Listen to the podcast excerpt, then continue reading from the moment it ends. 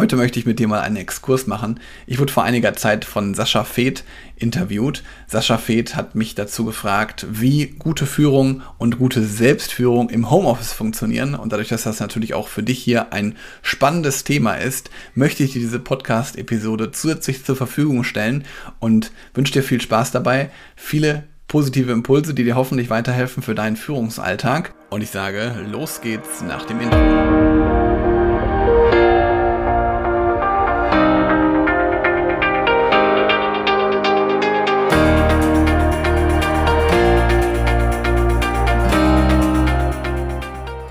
Geht gute Führung und Selbstführung im Homeoffice? Das klären wir heute mit einem kompetenten Gesprächspartner. Und damit willkommen zu Produktiv hoch 3. Mein Name ist Sascha Feth und ich oute mich hiermit nochmals als großer Fan vom Homeoffice. Gleichzeitig sehe ich natürlich die Herausforderungen, was Führung und Management angeht. Und Stichwort Führung, da wird es höchste Zeit, dass wir uns einen kompetenten Gesprächspartner dazu holen nämlich den Experten und Führungskräftecoach Helge Schräder. Willkommen, lieber Helge. Hallo Sascha, grüß dich. Schön, dass ich hier sein kann. Vielen Dank. Sehr gerne. Aber sag uns doch mal direkt, erinnerst du dich noch daran, als im März 2020 oder auch im April alle ins Homeoffice geschickt worden sind? Was waren da damals deine Gedanken? Wie hast du dich gefühlt? Ja, da erinnere ich mich noch gut dran, weil ich habe zu dem Zeitpunkt, ähm, also ich habe ganz klassisch in der Bank ähm, gearbeitet und zu dem Zeitpunkt habe ich sogar auch selber vor Ort am Kunden noch gearbeitet. Und ja, März 2020, das war so, da ist ja Corona ausgebrochen und man wusste ja noch nicht so richtig, was jetzt auf einen zukommt. Und es sind total viele Leute schon im Homeoffice geblieben, aber dadurch, dass ich halt in der Bank ähm, die Filiale geleitet habe äh, und Ansprechpartner für die Kunden sein musste, mit meinen Mitarbeitenden zusammen, ähm, war ich sozusagen vor Ort und habe mit geschlossenen Türen die Kunden begrüßt und irgendwie versucht, denen zu helfen, trotz ähm, Sichtschutz. Und das wir haben halt auch zu dem Zeitpunkt wirklich keinen mehr reingelassen, weil wir noch gar nicht wussten, wie der Virus sich entwickelt.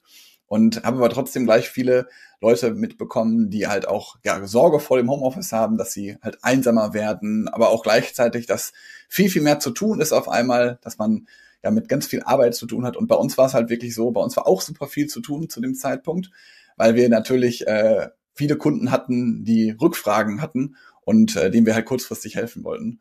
Und gleichzeitig konnte ich aber auch im Team feststellen, dass da halt auch eine Menge Unsicherheit besteht. Also von daher erinnere ich mich da noch sehr gut dran. Okay.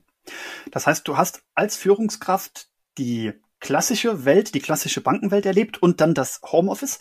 Wie war das? Wie viel Werkzeug oder Methoden konntest du da übertragen und wie viel musstest du dir neu aneignen, als das Homeoffice für alle begann? Ja, also als ich war dann die ganze Zeit auch, also als Corona ausgebrochen ist, war ich die ganze Zeit, beziehungsweise März 2020 war ich die ganze Zeit vor Ort und habe dann innerhalb der Bank mich nochmal verändert und habe eine andere Position übernommen. Und dann war ich auch immer auch im Homeoffice. Und grundsätzlich natürlich die, die Führung hat sich total für mich verändert, weil zum Vergleich, normalerweise bin ich halt einfach ins nächste Büro gegangen oder bin einfach zum Mitarbeiter gegangen, habe ihm Feedback gegeben und das war auf einmal nicht mehr, sondern ich musste halt gucken, ist der Mitarbeiter gerade frei, spricht er gerade mit meiner Kundin oder mit einem Kunden, ähm, kann ich gerade ihn überhaupt stören, was macht er gerade, reiße ich ihn da vielleicht aus einer Arbeitssituation heraus? Und ähm, das war auf jeden Fall für mich von der Führung her ein großer Unterschied und ganz, ganz anders, als es vorher der Fall war. Mhm. Und Kannst du uns deinen Top-Tipp verraten, was den Unterschied macht? Was, was ist die geheime Zutat, wenn man jetzt genau in solchen Situationen als Führungskraft irgendwie, ja, die Bälle in der Luft halten, den Überblick behalten muss und so weiter? Ja, also das ist so ein Klassiker, eigentlich ganz viel sprechen mit seinem Team. Und ähm, also grundsätzlich erstmal bin ich ein großer Freund davon, ähm, das rate ich auch all meinen ähm, Klienten, dass sie regelmäßig Kontakt mit ihrem Team halten. Also ein persönlicher Gesprächsaustausch und jetzt gar nicht darüber, wie geht's dir, sondern einfach wirklich, was, was können wir gerade gegenseitig füreinander tun? Also wirklich sich Zeit zu nehmen und dem anderen ähm, ja wirklich als, auch als Menschen zu sehen, was er gerade braucht, wo seine Bedürfnisse sind und wie ich ihn als Führungskraft unterstützen kann. Weil ich glaube grundsätzlich, wenn ich meinen Mitarbeiter dabei unterstütze, seine persönlichen Ziele zu erreichen, dann wird er damit auch gleichzeitig meine Ziele erreichen, die ich habe als Führungskraft. Und da empfehle ich also erstmal einen regelmäßigen Austausch und damit meine ich jetzt nicht so einen regelmäßigen Kaffee trinken zusammen oder sowas und so einen digitalen Kaffee, wie man das auch hat, sondern wirklich einfach konkret mal drüber sprechen, was man gerade gegenseitig füreinander tun kann. Und also das wäre sozusagen auf der Mitarbeiterseite mein, mein Tipp, also da im regelmäßigen Austausch sein, aber auf der anderen Seite auch einen regelmäßigen Austausch mit dem eigenen Team zu haben. Und da auch zu unterscheiden, einmal den fachlichen oder projektbezogenen Austausch, wo wir wirklich darüber sprechen, wo brauchen wir gerade Unterstützung oder beziehungsweise wer macht das, wer macht was. Und aber auch gleichzeitig ähm, Zeiten zu finden fürs Team. Also so Meetings über uns. Wie wollen wir zusammenarbeiten? Oder zum Beispiel, dass man sagt, weiß ich nicht, äh, Jetzt haben wir heute Dienstag, passt gerade also ganz gut. Dienstags von 13 bis 14 Uhr ist unser Termin, wo wir gemeinsam über uns als Team sprechen. Wie wollen wir zusammenarbeiten? Welche Regeln gibt es von uns? Welche Prozesse gibt es und welche wollen wir vielleicht abschaffen? Oder freitags von 9 bis 9.30 Uhr ist unser Mecker-Meeting. Da dürfen wir alle mal meckern. Oder da dürfen wir beispielsweise ähm, auch mal von 9 bis 9.30 Uhr ist unser persönliches Meeting. Da dürfen wir über alles sprechen, aber auf gar keinen Fall über die Arbeit. Verstehe. Das heißt also, du unterscheidest zwei Arten von Gesprächen, von Besprechungen. Das mhm. eine war jetzt das Eins zu eins und das würdest du dann also notgedrungen auch digital machen? Ja, also das würde ich ähm, notgedrungen auch digital machen. Also in der Pandemie damals ging es ja nicht anders. Ähm, es, es ist natürlich so, dass unsere Arbeitswelt sich so weit verändert haben, dass es zum Beispiel auch mal sein kann, dass mein Team im Homeoffice bin und ich vor Ort oder auch umgekehrt. Ähm, deswegen finde ich solche Termine auch im ähm, Homeoffice durchführbar, also auch in der virtuellen Welt. Aber gleichzeitig, wenn es natürlich irgendwelche schwerwiegeren Themen sind, also ein Kritikgespräch oder, ähm, oder weiß ich nicht, jetzt ist ja auch gerade, wir sind im Dezember, das heißt also auch so ein, so ein Jahresgespräch, das haben wir jetzt auch in ganz vielen Unternehmen, die irgendwie Beurteilungsgespräche führen, die würde ich natürlich schon persönlich machen. Weil das finde ich auch immer besonders wertschätzend dann gegenüber, dass ich mir wirklich halt auch vor Ort die Zeit nehme und auch Gestik und Mimik nochmal ganz anders erfasse, als wie es jetzt digital der Fall ist. Das verstehe ich das dann richtig als, ähm, das soll jetzt gar nicht abwertend klingen, als eine Art geplanten Smalltalk, wo man sich sonst spontan an der Kaffeemaschine getroffen hätte, verabredet man sich jetzt dazu, ohne ja. dass man es jetzt gleich digitale Kaffeepause nennen würde. Mhm. Ähm, ja, also, also grundsätzlich geplanter Smalltalk ja, wobei ich finde beim Smalltalk, ähm, es gibt ja so ganz viele Smalltalks, die über, ich denke beim Smalltalk denke ich ans Wetter oder sowas, ne? Die ah, ja, halt, okay. also, mhm eigentlich nur so einen Einstieg haben, aber die dem anderen nicht wirklich weiterbringen. Und ähm, solche Gespräche nur das Gespräche wegens führen, finde ich halt auch nicht sinnvoll, sondern es soll halt schon wirklich, und das ist zum Beispiel eine schöne Frage, die ich mir als Führungskraft dann stellen kann, was ist mein Ziel im Gespräch? Also was möchte ich erreichen? Warum möchte ich heute mit dem Mitarbeiter sprechen oder mit der Mitarbeiterin? Mhm. Da braucht es aber bestimmt auch je nach Person eine Zeit lang, bis die in so einem Gespräch warm werden oder sich darauf einlassen, stelle ich mir vor. Mhm, absolut. Also das kommt auf jeden Fall auch, wie du schon gerade gesagt hast, Sascha, auf die Person an. Also es gibt welche, die sind äh, total offen und die freuen sich darüber, die sprudeln wie ein Wasserfall. Und dann gibt es aber auch welche, die da vielleicht irgendwie denken, hm, warum macht denn jetzt mein Chef sowas? Äh, oder meine Chefin oder was, was, warum machen wir denn jetzt, warum sprechen wir jetzt hier über persönliche Themen? das da deutet darauf, dass sie entweder schon mal vielleicht schlechte Erfahrungen gemacht hat, die Person, also das gegen, die, dann gegenüber, oder aber auch vielleicht dass ähm, ja irgendwie noch Vertrauensvorbehalte sind. Und da kann zum Beispiel so ein, so ein kleiner Trick sein, den man einfach machen kann, einfach mal von sich was zu erzählen ähm, und sich zu öffnen. Und dann habe ich schon oft erlebt, dass dann Gegenüber sich auch automatisch öffnet. Oh, verstehe. Und bei den Team-Meetings hattest du jetzt mehrere angesprochen. Jetzt frage ich mal ganz konkret, wie viele Team-Meetings, die nicht konkret projektbezogen sind, macht ihr pro Woche? Ähm, also in meinem Team haben wir das immer einmal in der Woche gemacht. Es kommt natürlich auch auf die Größe des Teams an und auch auf die Themen und ähm, wie groß gerade ja die Veränderungen im Unternehmen sind oder auch im Team sind. Dementsprechend kann man das natürlich auch variieren, aber ich finde halt einmal in der Woche so ein persönliches Meeting finde ich schon wirklich sinnvoll. Merkst du denn eigentlich, ob in dem Team insgesamt die Produktivität jetzt leidet oder sogar steigt, wenn alle ins oder wenn ein gewisser Teil im Homeoffice ist? Also ich für meinen Teil konnte in meinem Team das damals nicht feststellen, dass sich irgendwas verändert hat. Es sind natürlich aber auch zum Beispiel, dadurch, dass wir im direkten Kundenverkehr sind, ähm, sind wir auch natürlich von externen Faktoren getrieben. Das heißt also teilweise, wenn ich jetzt einen Kunden am Telefon habe, dann kann ich ja nicht weniger arbeiten. Das Telefon klingelt ja trotzdem oder kommt dann bei jemand anderen raus.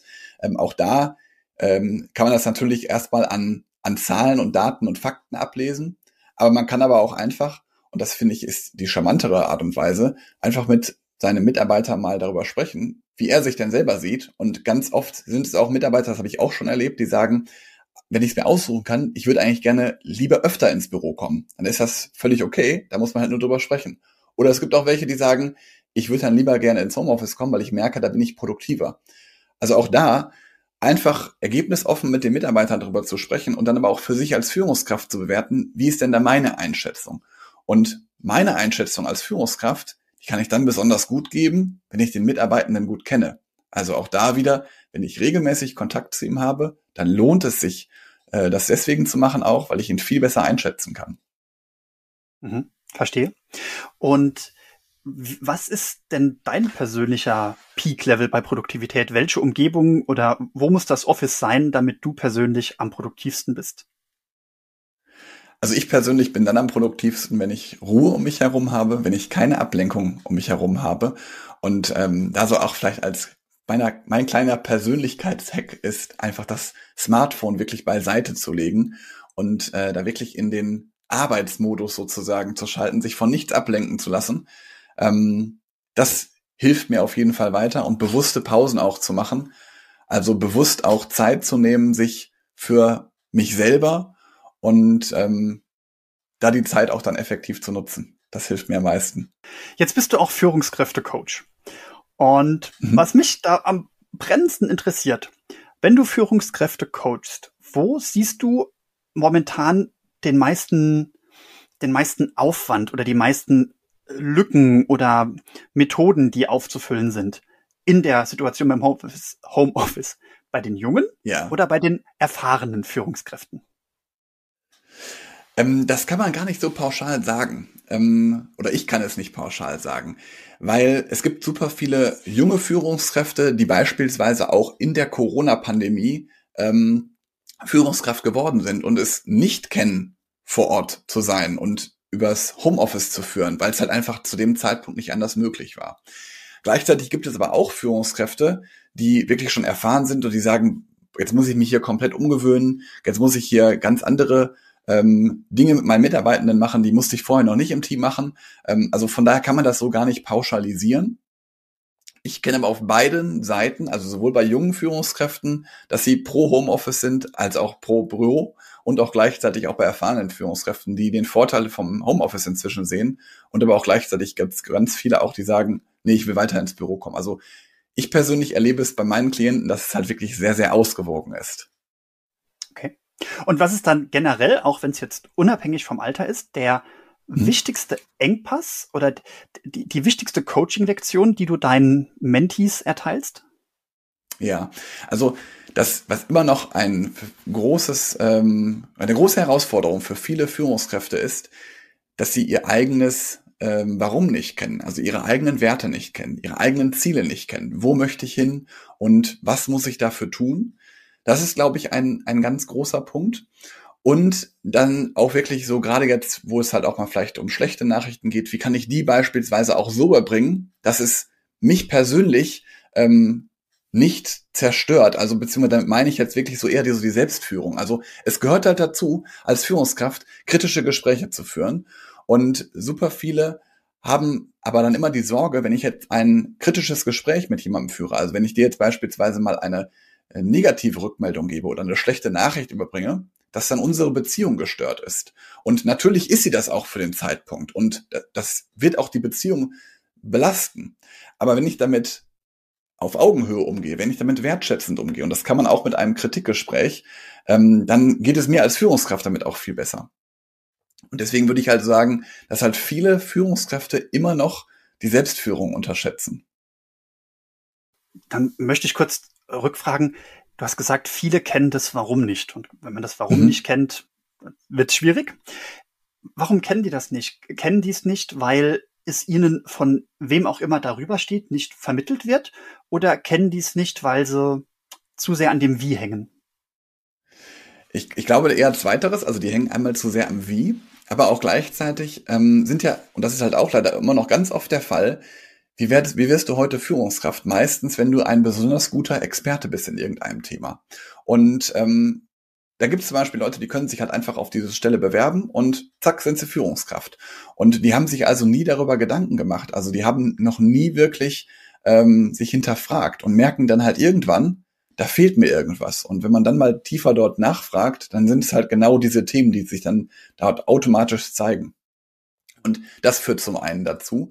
Und ähm, also das ist, glaube ich, auch der, der größte Punkt, dass halt immer noch sehr viele Experten Führungskräfte werden.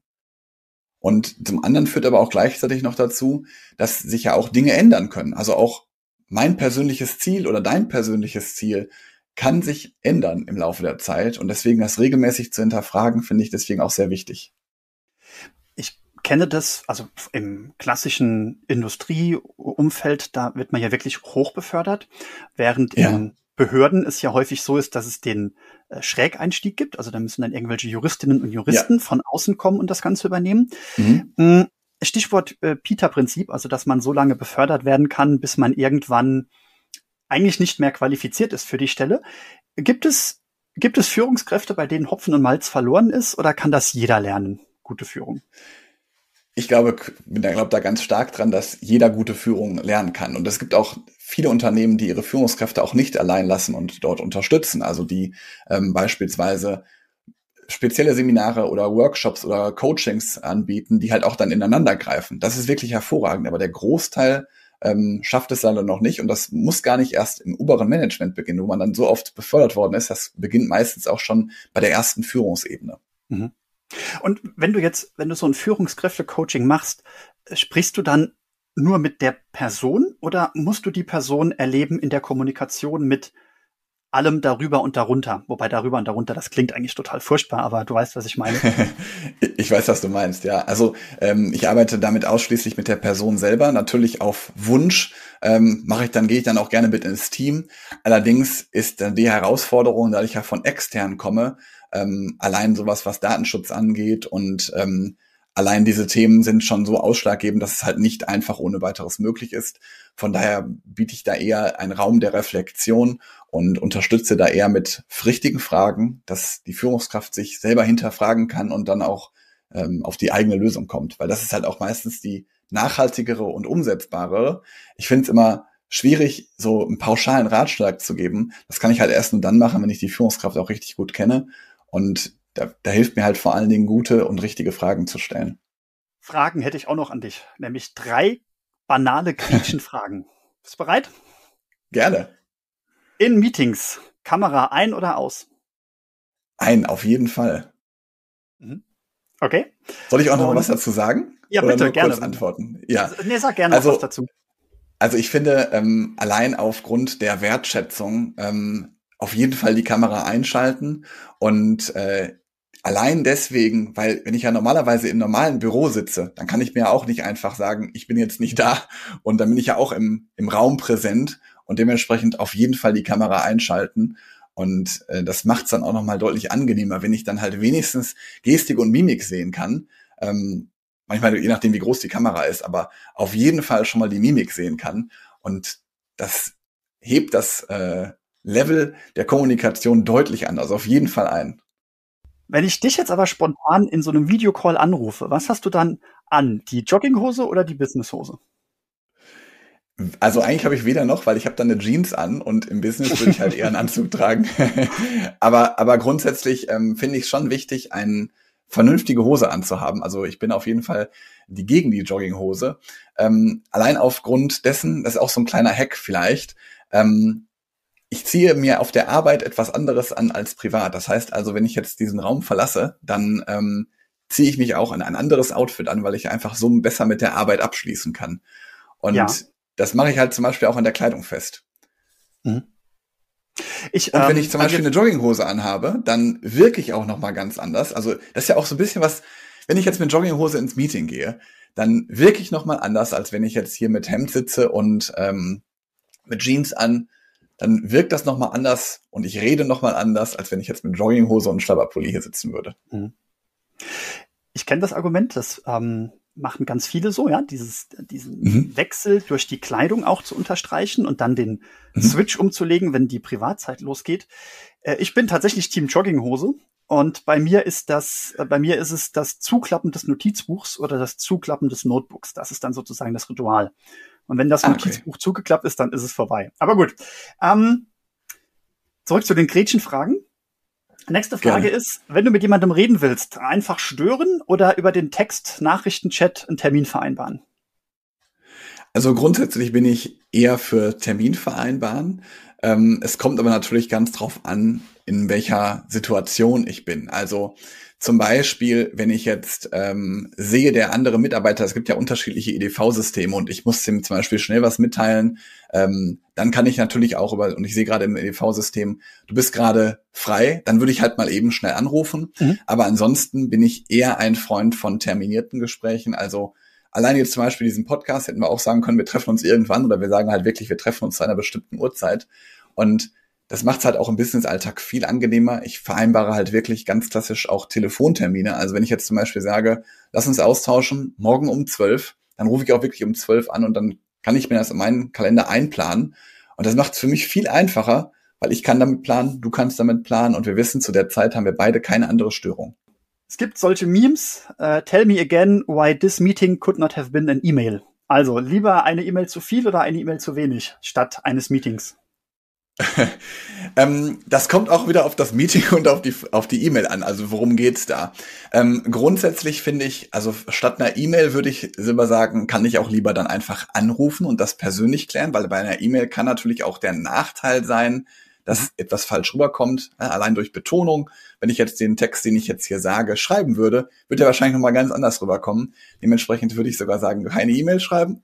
Und ähm, Meetings, auch da kann es super produktiv sein, wenn man sagt, wir kommen jetzt mal eine Viertelstunde zusammen, klären das einmal und dann gehen wir wieder raus. Mhm. Ähm, das kann also auch dann ein gutes Meeting sein, also dass man sich dann nicht sagt, ja, wir haben jetzt aber noch eine Dreiviertelstunde Zeit, jetzt müssen wir noch irgendwas machen. Ähm, von dementsprechend würde ich sagen, kommt das, das ist so eine ganz typische wissenschaftliche Antwort, es kommt drauf an. okay. Da, da gebe ich dir dann aber auch äh, wissenschaftlich fundiert recht. Ja, es kommt drauf an. Helge, ich hätte noch so viel mehr Fragen, vor allem weil wir jetzt gerade an dem Thema asynchrone Kommunikation kratzen. Mich hätten noch mehr ähm, vielleicht kleine Anekdoten aus den Fuck-up-Meetings, äh, die du abhältst, interessiert und so weiter. Aber ich würde vorschlagen, mit Blick auf die Zeit, das vertagen wir. Und ich sage dir vielen Dank, dass du dein Wissen und deine Erfahrungen mit uns geteilt hast. Herzlich gerne, lieber Sascha. Vielen Dank für die Einladung. War schön hier zu sein. Hast tolle Fragen gestellt und ja, bis bald. Ja, bevor du gehst, verrat uns noch, all diejenigen, die jetzt noch mehr von dir erfahren wollen, was ist denn der beste Weg, um mehr von dir zu erfahren? Ja, am besten, ähm, also bin ich halt täglich online, erreicht ihr mich über LinkedIn. Einfach meinen Namen eingeben, Helge Schräder. Oder ansonsten bin ich auch selber Podcaster und habe einen eigenen Podcast. Führungskraft heißt der, auch überall zu finden, dort wo es Podcasts gibt. Also hört da gerne mal rein. Und das verlinken wir natürlich beides in den Show Notes. Und damit bleibt mir neben dir, Helge, zu danken, allen zu danken, die uns heute ihr Ohr geliehen haben. Vielen Dank fürs Zuhören. Und wie immer wünsche ich uns allen, bis wir uns das nächste Mal hören, ein paar stressfreie Tage.